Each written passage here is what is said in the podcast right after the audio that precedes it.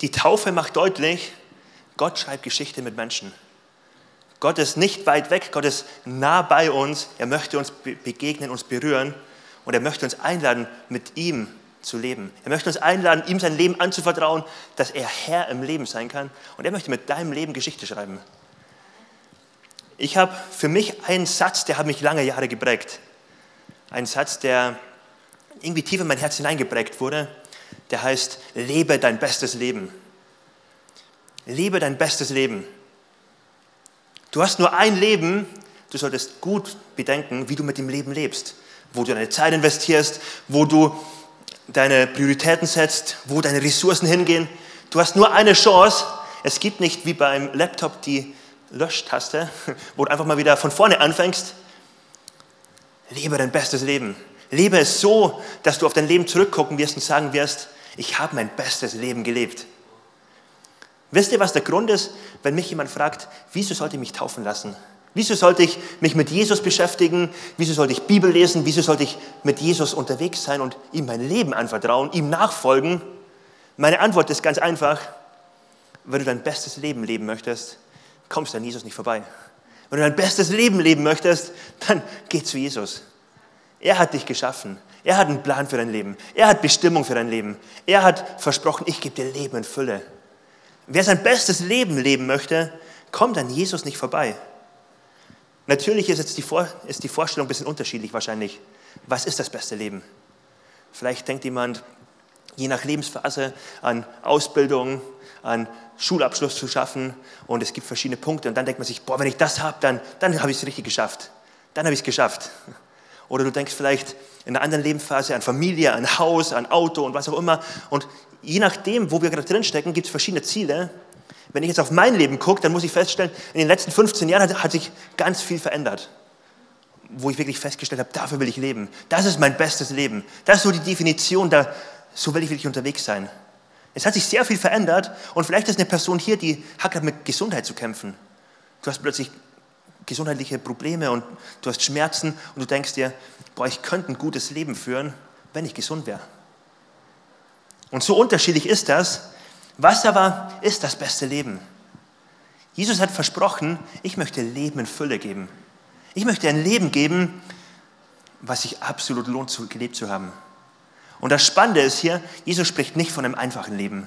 Er spricht nicht davon, einfach ein Leben zu haben, wo du dich zurücklehnen kannst, wo du alles, alle Ziele erreichen kannst, die du hast, wo du ein Haus hast, wo du alle das Umfeld hast, Familie hast und alles hast, was du quasi erst, was du als erste Wünsche aufschreiben würdest. Das verspricht Jesus nicht, aber er verspricht, ich werde dir ein Leben geben, was dein bestes Leben sein wird. Wenn du mir nachfolgst, wirst du ein Leben haben, was nicht nur für dich selbst ist, sondern was Spuren hinterlassen wird im Leben von vielen Menschen. Ein Leben mit Bestimmung, was Frucht hervorbringen wird, wo eine Segenspur sichtbar ist, aus dem Leben heraus. Das Leben ist wie so ein weißes Blatt Papier. Deswegen heute das Whiteboard hier. Dein Leben ist wie so ein weißes Blatt Papier, oder? Und du darfst es gestalten. Und Gott gibt dir einen Stift in die Hand und sagt, leg los, schreib deine Geschichte. Schreib deine Geschichte. Ich habe ein weißes Blatt Papier mit dir. Ich habe ein ganzes Leben Zeit für dich. Ich habe Ressourcen, ich habe Familie. Ich habe so viel in dein Leben gegeben, was um dich herum ist. Ich habe dich in so was Gutes hineingesetzt. Jetzt schreib deine Geschichte. Was haben die Täuflinge heute gemacht? Sie haben Gott den Stift in die Hand gegeben und haben gesagt, lass uns gemeinsam Geschichte schreiben. Gott, hier ist mein Stift, hier ist mein Leben. Lass uns gemeinsam gucken, was du gute Pläne für mein Leben hast. Lass uns gemeinsam gucken, wie du mein bestes Leben mit mir zusammen leben möchtest. Und ich möchte vertrauen, ich möchte nachfolgen. Ein weißes Blatt Papier, was beschrieben wird. Und so ist die Frage für dich, Wer beschreibt dein Papier? Wer beschreibt dein weißes Blatt Papier, dein Leben? Es ist so verrückt irgendwie, dass manche gar nicht das eigene Leben schreiben, gar nicht die Geschichte schreiben. Sie lesen nur die Geschichte von anderen. Sie lesen nur die Geschichte vom eigenen Leben und bleiben in der Vergangenheit und merken gar nicht, wie sie die Zukunft gar nicht ändern, weil sie in der Vergangenheit leben, äh, stecken bleiben.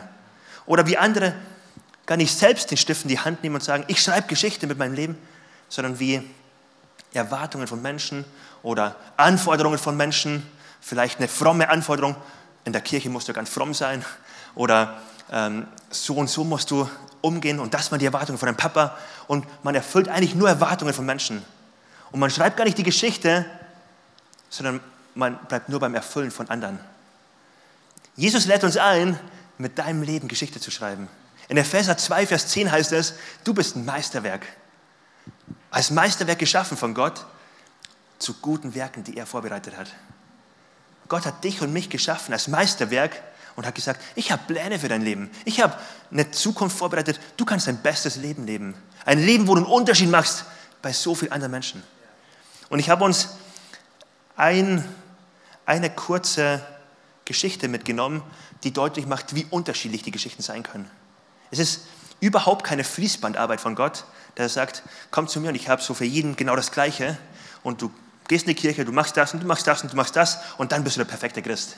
Überhaupt nicht. Gott hat so unterschiedliche Pläne. Wer sein Leben ihm anvertraut, Gott den Stift in die Hand gibt und sagt, lasst uns gemeinsam Geschichte schreiben, der begibt sich auf eine Abenteuerreise, wo er das Ziel noch nicht kennt. Wo er noch nicht weiß, wie genau wird Gott mit mir unterwegs sein. Sondern wo er sagt, Gott, ich vertraue dir, weil du gute Pläne hast. Und Gott, weil ich dich kenne, wie gut du bist. Und deswegen vertraue ich dir. Jetzt eine Geschichte aus einem Buch, was ich vor kurzem gelesen habe, eine Biografie, wo ich ganz kurz mit hineinnehmen möchte. Es geht um Einwegmissionare. Vielleicht kennst du Einwegbecher. Ähm, die benutzt man einmal und werft sie weg. Das Wort kommt auch davon, es sind Einwegmissionare, die gesagt, die, die gesagt haben, ich will mein Leben Gott zur Verfügung stellen und ich habe einen Auftrag von Gott bekommen in die Mission und die kaufen sich nur ein Ticket. Die kaufen sich ein Ticket nur in eine Richtung und wissen, sie kommen nicht mehr zurück. Lass uns kurz einsteigen in diese Geschichte. Vor etwa 100 Jahren wurde eine Schar mutiger Pioniere als Einwegmissionare bekannt. Sie lösten lediglich Fahrkarten für den Hinweg und auf ihr um auf ihr Missionsfeld zu gelangen. Und statt in Koffern verstauten sie ihre wenigen irdischen Habseligkeiten in Särgen. Beim Ablegen vom Hafen sagten sie allen, die sie liebten und allen, was sie kannten, Lebewohl. Sie wussten, dass sie niemals zurückkehren würden. Elvid Weil war einer dieser Pioniere. Er segelte zu den neuen Hybriden im Südpazifik, obwohl er genau wusste, dass die Kopfjäger, die dort lebten, jeden Missionar vor ihm umgebracht hatten. Weil fürchtete sich nicht, fürchtete sich nicht vor diesem Leben, weil er sein Leben bereits innerlich abgegeben hatte. Sein Sarg war gepackt. 35 Jahre lebte er bei diesem Stamm und liebte diese, dessen Mitglieder. Als er starb, begruben sie ihn inmitten ihres Dorfes und brachten folgende Inschrift auf seinen Grabstein an. Als er kam, gab es kein Licht, als er ging, gab es keine Finsternis. Nochmal kurz, sein Leben wurde beschrieben, hm. und zwar damit, dass am Ende auf sein Leben stand, als er kam, gab es kein Licht.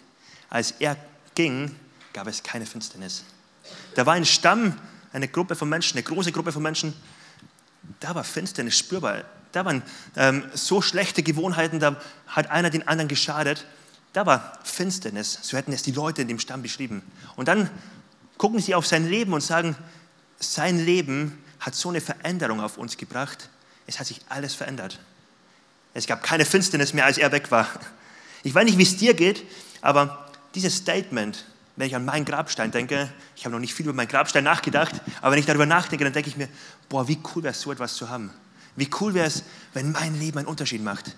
Wenn ich nicht einfach nur für mich lebe, nicht einfach nur für meine schöne Palme, die ich oben habe, lebe oder für mein Bonsai, was ich habe, sondern wenn ich einen Wert habe, wenn ich Spuren hinterlassen kann im Leben von Menschen, die Bestand haben, selbst wenn ich nicht mehr da bin die, wo ich eine Segenspur hinterlassen kann im Leben von Menschen, die wirklich einen Unterschied macht. Hey, das ist doch etwas, was uns anspricht. Das ist etwas, was dich und mich anspricht, weil das ist zutiefst etwas, was wir machen wollen. Wir wollen Spuren im Leben von Menschen hinterlassen, wo Menschen nicht glücklich sind, wenn wir weg sind, sondern wo sie sagen, wow, ich vermisse ihn wirklich. Boah, das, was er, was er bewegt hat, hat alles verändert. Wenn Jesus sagt, ich möchte dir, ich möchte das Leben geben, dein bestes Leben zu leben, dann meint er nicht, dass wir alle Finanzen haben oder Häuser oder was auch immer haben, dass wir ein gesellschaftlich bestes Leben haben. Das ist damit nicht gemeint. Aber Jesus verspricht, ich werde mit deinem Leben Geschichte schreiben und ich werde dich gebrauchen in deinem Umfeld. Dort, wo ich dich hineingestellt habe, in deiner Familie, in deinem Arbeitsplatz, in, deinem, in deiner Schule, bei deiner Nachbarschaft. Ich will dich gebrauchen, um ein Segen zu sein. Ich will dich gebrauchen, dass du Segensspuren hinterlässt. Ich habe gute Pläne für dein Leben. Jesus lädt uns ein, ihm nachzufolgen, damit unser Leben so gelingen kann. Und dazu brauchst du eine Weichenstellung. Wie kann dein Leben gelingen? Ein bisschen habe ich schon verraten, aber dazu brauchst du eine Weichenstellung, die am Anfang ganz klein wirkt. So eine Weichenstellung wie bei einem Zug. Hat jemand auch äh, mit so kleinen Zügen gespielt als Kind? Ich habe eine elektrische Lokomotiv gehabt, so eine elektrisches Modelleisenbahn. Und wisst ihr, ich habe es geliebt, als Kind im Kreis zu fahren und Weichen umzustellen. Und dann war diese Weiche, die ich manchmal umgestellt habe, und der Zug fuhr voll in eine andere Richtung. Und wenn ich die Weiche falsch umgestellt habe, fuhr er in eine Richtung, wo dann entgleist ist. Und dann gab es ein Chaos und dann gab es einen Unfall, weil ich die Weiche falsch gestellt habe. Genau so eine Weichenstellung, von der spricht Jesus, können wir, müssen wir betätigen, um dieses Leben zu führen, was er für uns hat. Eine Weichenstellung, die uns wohin bringt, wo wir sonst nie hinkommen würden. Wenn die Weiche, Weiche falsch gestellt ist, macht es am Anfang nur einen Millimeter Unterschied. Dann wird der Abstand langsam mehr. Aber wenn die Weiche falsch gestellt ist, ist es unmöglich, dahin zu kommen. Wenn die Weiche falsch gestellt ist in Beziehung zu Jesus, ist es unmöglich, dass er mein Leben gebrauchen kann. Und jetzt kommt die Weichenstellung. Seid ihr bereit? Die Weichenstellung finden wir in Matthäus 9, Vers 9. Als Jesus weiterging und am Zollhaus vorbeikam, sah er dort einen Mann sitzen, er hieß Matthäus. Jesus sagte zu ihm, folge mir nach. Da stand Matthäus auf und folgte Jesus nach. Diese Weichenstellung heißt, folge mir nach. Drei ganz einfache Wörter, oder? Die eine Weichenstellung in deinem Leben bewirken können, die alles verändern, die das ganze Leben auf den Kopf stellen. Drei Wörter, wer das glaubt, wer das im Glauben annimmt, erlebt ein neues Leben. Es gibt mehr so Schlüssel, so Weichenstellungen. Eine Weichenaussage zum Beispiel von Jesus ist eine ganz einfache Aussage, fürchte dich nicht. Fürchte dich nicht so einfach, so klar. Manchmal ist die Bibel so klar zu verstehen. Fürchte dich nicht. Wer aber das im Glauben annimmt und sagt, ich will meinem Gott vertrauen. Hey, wer das annimmt, der kann ähm, Probleme erleben, der kann eine Herausforderung erleben, richtig im Sturm sein. Er wird erleben, mein Leben steht fest. Ich muss keine Angst haben. Ich fürchte dich nicht, eine Weichenstellung. Die größte Weichenstellung, folge mir nach. Matthäus, einer der Jünger von Jesus, wird hier berufen. Und Jesus kommt zu ihm und sagt, komm, folge mir nach. Das spielt sich in Kapernaum ab. Das ist ganz am Norden von, vom See Genezareth, eine kleine Fischerstadt. Und dann lesen wir so, als Jesus aus der Stadt hinausging, am Zollhäuschen vorbei. Das ist eine richtig wichtige Info, die wir da haben. Am Zollhäuschen vorbei und Matthäus sitzt da als Zöllner, als Zolleinnehmer und Jesus ruft ihn, komm, folge mir nach. Matthäus, ich sehe dich und ich will dich bei mir haben, im Team. Komm, folge mir nach, sei einer meiner Jünger. Matthäus als Zöllner war einer der meistgehassten Menschen der, im ganzen Land. Das war einer so auf der Liste von den meistgehassten. Warum? Weil das Volk Israel eine richtig, richtig dumme Situation hatte. Die hatten Unterdrückung, die waren Feinden ausgeliefert, sie waren besetzt von den Römern. Und wie das in jeder dummen Situation ist, in, jeden, in jeder richtig schlechten Situation, gibt es einige wenige, die sich das selbst zum Nutzen machen. Und selbst bei einem Krieg in Syrien oder bei einem Krieg in anderen Ländern gibt es die Waffenindustrie, gibt es einige wenige, die das immer noch zum Profit machen können. Und genau so war, war Matthäus. Das Land war unterdrückt und er hat sich das zum Nutzen gemacht und hat mit ihnen zusammengearbeitet. Hat das eigene Volk ausgenommen, als Zöllner hohe Steuern, hohe Steuern eingenommen, hohe Abgaben verlangt, um sich selbst zu bereichern. Er hat den Schaden, den, den, dumm, den schlechten Umstand des ganzen Landes ausgenutzt, um seine eigenen Leute zu verraten, um aus der schlechten Situation Profit zu schlagen. Und er war jemand von denen, die noch mehr gehasst wurden als die, Fremd, als die Fremdmacht. Denn die Fremden sind von den anderen. Das ist auch doof, aber die sind böse, aber die sind auch die Fremden. Aber hier ist einer, der kommt aus unseren eigenen Reihen und er verrät uns. Matthäus war überhaupt nicht gut angesehen. Und dann kommt Jesus zu ihm und sagt ihm, folge mir nach. Und wir lesen dann im Kontext, wie das ganze Volk, alle, die das mitbekommen haben, sich entsetzt angucken und sagen, wie kann der nur? Wie kann der mit ihm Zeit verbringen? Wie kann Jesus mit diesem Abschaum, hätte ich fast gesagt, wie kann Jesus mit ihm Zeit verbringen? Wie kann er ihnen Nachfolger rufen? Wie kann er ihn auf den Fokus haben? Warum guckt er auf ihn? Es gibt so viele fromme Menschen. Es gibt so viele gute israelische Bürger, so viele gute Juden. Wieso guckt er genau auf ihn? Und die haben richtig Anstoß daran genommen. Jesus aber hat genau ihn ausgesucht und er hat den Grund dafür. Und das sehen wir in der Reaktion von Matthäus. Matthäus war bereit, alles stehen und liegen zu lassen, um sein Leben auf Gott auszurichten. Und das ist eine Situation, das müssen wir uns echt vor Augen malen. Matthäus war nicht auf der Suche nach Jesus. Er hat nicht jahrelang gebetet und gefastet und Gott gesucht und dann kam endlich Jesus. Das war nicht so. Er war in seinem Zollhäuschen, hat seinen Job gemacht, aber er hatte eine tiefe Sehnsucht in seinem Herzen. Er hat eine Sehnsucht gehabt, ich möchte mein bestes Leben leben. Ich möchte mit meinem Leben einen Unterschied machen.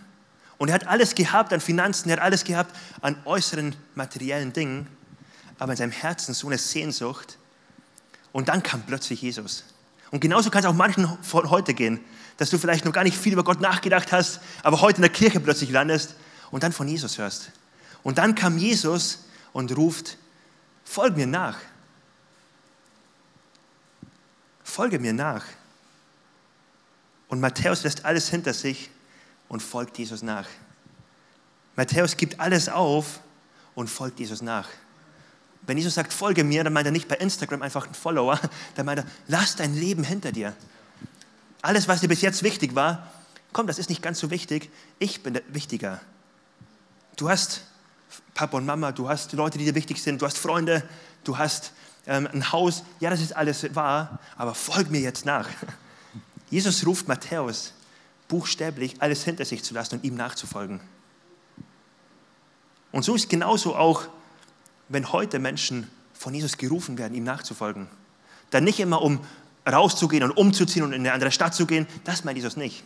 Aber Jesus meint, mach mich zum Wichtigsten in deinem Leben. Folg mir nach, lass mich der Kernpunkt deines Lebens sein. Das Leben von Matthäus bekommt ab dem Moment eine völlig neue Wendung so spannend, dass Jesus ihn aufgerufen hat und gesagt hat, folg mir nach, aber nicht im Sinne von, komm, werd Christ, komm, geh in den Tempel, komm, fang an zu beten, komm, hier ist eine Liste, das mach mal, sondern er lädt ihn ein, folg mir nach, hab Beziehung mit mir, lass dich von mir prägen, mach mich zum wichtigsten Kernpunkt deines Lebens. Erst ähm, einige Jahrzehnte später werden Christen Christen genannt. Erstmal waren es einfach nur Nachfolger von Jesus. Es waren die, die ihm nachfolgen. Und irgendwann ist dann mal aufgefallen, Moment mal, die Nachfolger von Jesus sind wie Jesus. Die verhalten sich so wie er, die sind so geprägt wie er. Und ab dann wurden sie Christen genannt. Das lesen wir in Apostelgeschichte 11, Vers 26. Ab dann haben wir sie Christen genannt, denn sie leben wie Jesus. Die Nachfolge hat so eine Wirkung auf sie gehabt.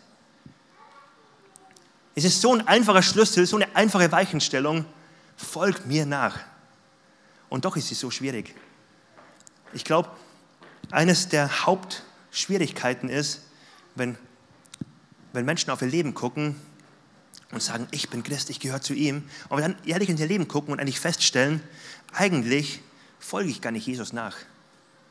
Eigentlich bin ich zwar irgendwie dabei in Kirche, aber eigentlich soll Jesus mir nachfolgen.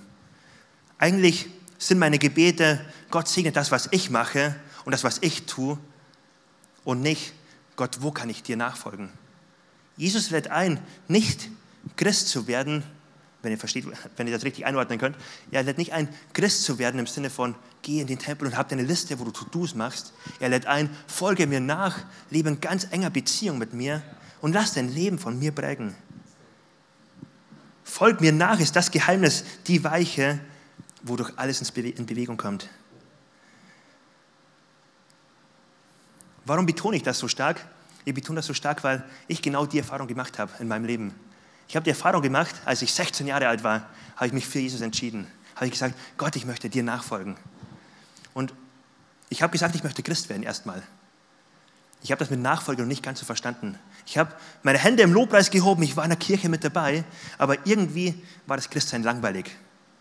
Und ich habe unter der Woche, als ich dann nicht mit Christen unterwegs war, wo ich wusste, wie ich mich verhalten soll, habe ich ganz anders gelebt. Habe ich so anders gelebt, dass Menschen auf mein Leben geguckt haben und gedacht haben, hä, der will Christ sein? Und ich habe irgendwie so ein ganz anderes Bild auf Christen geworfen, als manche es kennen sollten. Aber wisst ihr, mein Christsein war richtig langweilig, weil ich habe zwar christliche To-Dos erfüllt, aber irgendwie Gott nicht erlebt. Irgendwie bin ich ihm nicht nachgefolgt. Und dann mit Ende 18, kurz vor meinem 19. Geburtstag, war das echt wie etwas, was mein Leben voll verändert hat. Ich habe erlebt, wie Gott Wunder wirkt. Ich habe erlebt, wie Menschen in meinem Umfeld wirklich eine Heilung erlebt haben und ich habe gemerkt, Gott ist nicht weit weg, Gott ist wirklich da. Es reicht nicht nur, christliche To-Dos zu erfüllen, es reicht nicht nur irgendwie ein guter, frommer Christ zu sein und irgendwie ans Ziel zu kommen und irgendwie meine Geschichte am leeren Blatt so ein bisschen selbst zu schreiben mit christlichen Werten. Da ist nur das Christsein langweilig. Ich möchte ihm wirklich nachfolgen. Und als ich diese Entscheidung getroffen habe, habe ich gemerkt, mein Leben verändert sich. Mein Leben wurde auf den Kopf gestellt. Warum? Weil ab diesem Moment, wo ich Jesus nachgefolgt bin, die Versprechen von Jesus wirklich gelten, wo er sagt, ich nehme dein Leben in meine Hand und ich mache etwas Gutes daraus und ich befähige dich und ich schenke dir Kraft und ich fülle dich mit meinem Heiligen Geist und ich schenke dir Frieden selbst in schlimmen Umständen und ich schenke dir ein Leben in Fülle und ich führe dich da hinein. Und es ist so eine Gefahr, dass Menschen Christen sind, irgendwie mit Gott unterwegs sind, aber irgendwie doch nicht bei ihm sind, irgendwie doch nicht auf ihn ausgerichtet sind. Und das war mir so wichtig, uns heute einfach mit uns heute zu teilen. Jesus lädt dich ein, ihm nachzufolgen. Jesus lädt dich ein, dein Leben auf ihn auszurichten. Und er hat richtig gute Absichten für dein Leben. Er hat geplant, dein Leben Bestimmung zu geben, dass eine Segensspur hinterlassen wird im Leben von ganz vielen Menschen. Ich habe mich in der Vorbereitung hierfür an eine Situation erinnert, vor fünf Jahren. Da war ich in einer anderen Kirche in Gifhorn und da habe ich erleben dürfen, wie eine Person zum Glauben kam eine Dame mit 65 Jahren, sie war schon in der Rente und sie hat, auf, hat eine Entscheidung für Gott getroffen. Und wisst ihr, was passiert ist? Also das war ein Alpha-Kurs übrigens, den wir auch ähm, vor kurzem gemacht haben und auch nächstes Jahr wieder machen werden. Alpha-Kurs ist richtig genial. Diese Person hat Jesus kennengelernt und ein halbes Jahr später ist sie gestorben. Es waren sechs Monate, wo sie gelebt hat und sie ist mit 66 sehr überraschend gestorben. Und dann durfte ich sie beerdigen und das war echt besonders, mit der Familie zusammen zu sein. Die Familie hat sie noch nicht gekannt, hat, hat Gott noch nicht gekannt, hat diese Person schon gekannt, aber sie haben mir dann von der Person erzählt und haben mir erzählt, die Person ist so, dass wir eigentlich keinen Kontakt mehr mit ihr hatten. Wir haben den Kontakt abgebrochen, weil sie war streitsüchtig. Überall, wo wir mit ihr gesprochen haben, war es so negativ. Wir haben keine Lust mehr gehabt, uns von ihr runterzuziehen und den Kontakt aufs Minimalste reduziert. Und dann haben sie gesagt, im letzten halben Jahr hat sich was verändert. Und im letzten halben Jahr wurde Beziehung wieder aufgebaut.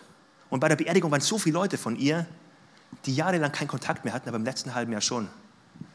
Und was ist passiert? Von dieser Person, die Tochter, hat diese Veränderung wahrgenommen, wurde auch Christ, kam in eine Kirche und hat erlebt, wie Gott auch ihr Leben verändert. Das Enkelkind von ihr ebenfalls. Und Gott hat in dem halben Jahr das Leben verändert, dass er diese Person genommen hat, ähnlich wie Matthäus die nicht die perfekte Biografie hat, wo die Biografie so richtig an die Wand gefahren war, wo man sich gedacht hat, Gott, was willst du eigentlich mit der Person? Gott, da gibt es doch so viele gute, fromme Leute, warum die Person? Aber Jesus kam mit einer Person mit einer verkorksten Biografie, die ihm nachfolgt, die sagt, ja Gott, ich bin bereit, kann Gott viel mehr machen, als mit dem frommsten Sonntagskirchengänger, der halt einfach nur Gott gut findet und einfach nur ein bisschen nach den Werten leben möchte. Gott lädt uns ein, ihm nachzufolgen. Er lädt uns ein, ich möchte dein Leben gebrauchen. Du sollst einen Unterschied in deiner Familie machen, in deinem Umfeld machen. Ich möchte Segen geben. Ich möchte deutlich machen, wie gut ich bin. Und so durfte ich erleben, wie Gott mich gebraucht hat, um eine andere Person zu ihm zu führen, die wiederum so ein Segen sein konnte und jetzt wiederum eine Kettenreaktion weitergeht. Und so ist die Frage, was kann Gott durch dein Leben machen? Was kann Gott durch dein Leben machen, wenn du ähnlich wie Matthäus auf die Frage antwortest, ja Gott, ich möchte dir nachfolgen. Ja Gott, ich möchte mein Leben auf dich ausrichten. Was kann Gott durch dein Leben machen? Die Band darf gerne schon nach vorne kommen.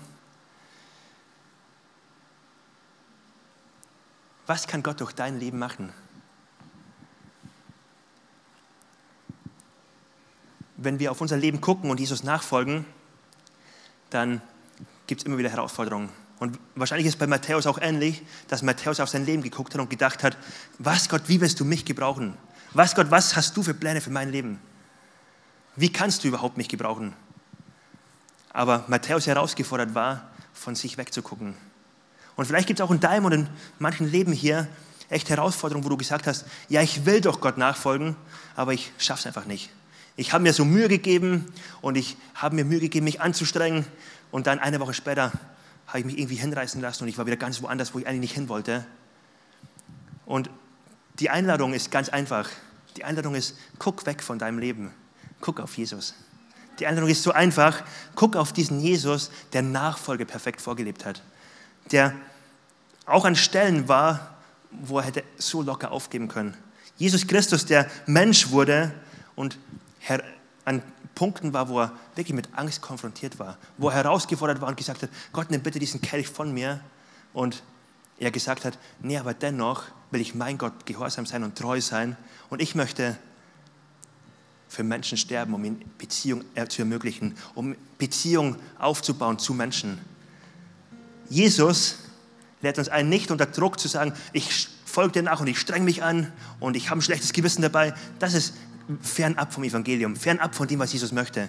Jesus lädt uns ein und sagt, komm, folge mir nach, lass mich Herr in deinem Leben sein und lass dich überraschen, was ich Gutes durch dein Leben mache. Komm zu mir und folg mir nach und ich tausche deine Unfähigkeit ein gegen meine Fähigkeit. Ich tausche deine, meine perfekte Nachfolge ein gegen dein Versagen, gegen den, wo du an dein Limit kommst. Ich tausche es ein und du darfst mir nachfolgen.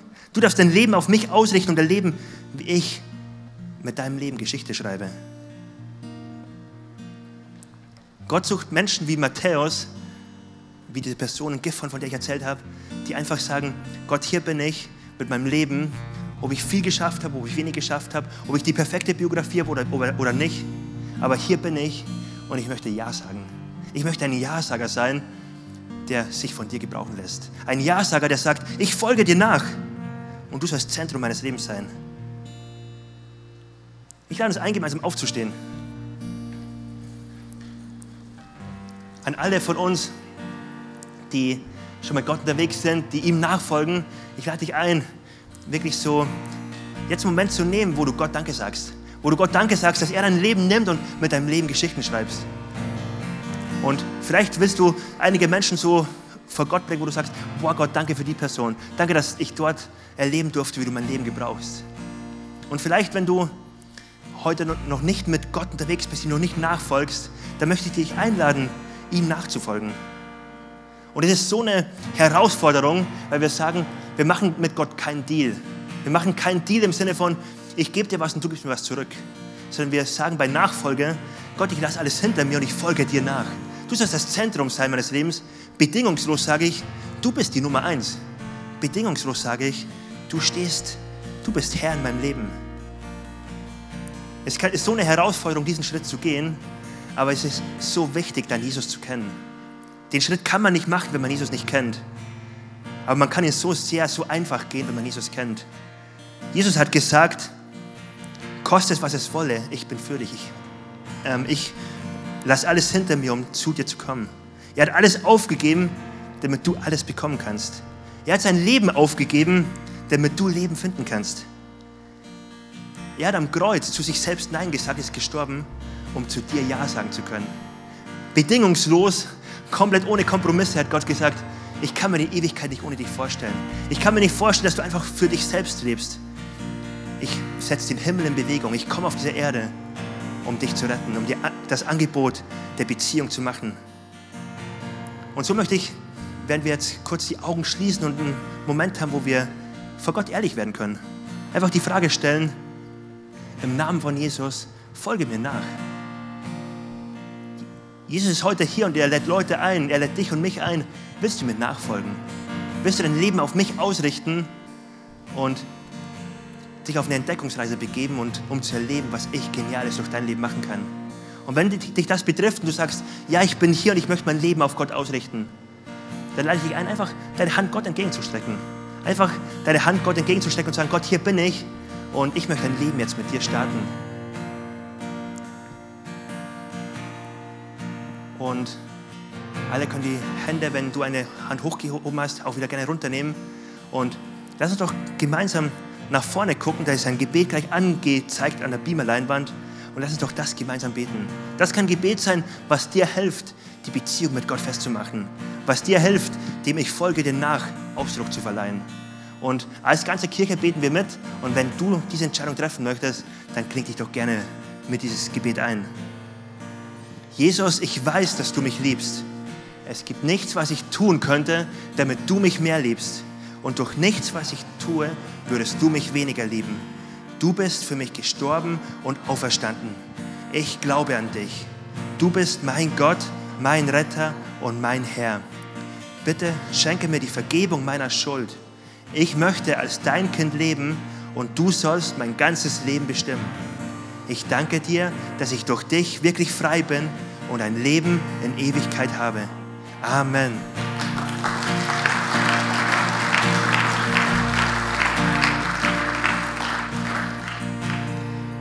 Lade uns ein, gemeinsam jetzt Gott groß zu machen. Wenn du die Entscheidung getroffen hast und vielleicht auch deine Hand nicht gehoben hast, aber sagst, ich möchte Jesus nachfolgen, dann würden wir es so sehr lieben als Kirche, wenn wir dich darin unterstützen können. Du musst einfach nur, wenn du rausgehst, beim Infopunkt kurz stehen bleiben und einem Mitarbeiter sagen, ich habe die Entscheidung getroffen und wir würden dich gerne beschenken mit einem Starterpaket, mit einer Bibel, mit ganz vielen Sachen, die dir helfen können, Jesus nachzufolgen und die Beziehung mit Gott wirklich festzumachen. Und jetzt lade ich uns ein, gemeinsam Gott groß zu machen, in den nächsten Lobpreissong einzusteigen und Gott so das ganze Herz hinzuhalten und zu sagen, Gott, wir wollen dich feiern, wir wollen dich groß machen. Los geht's.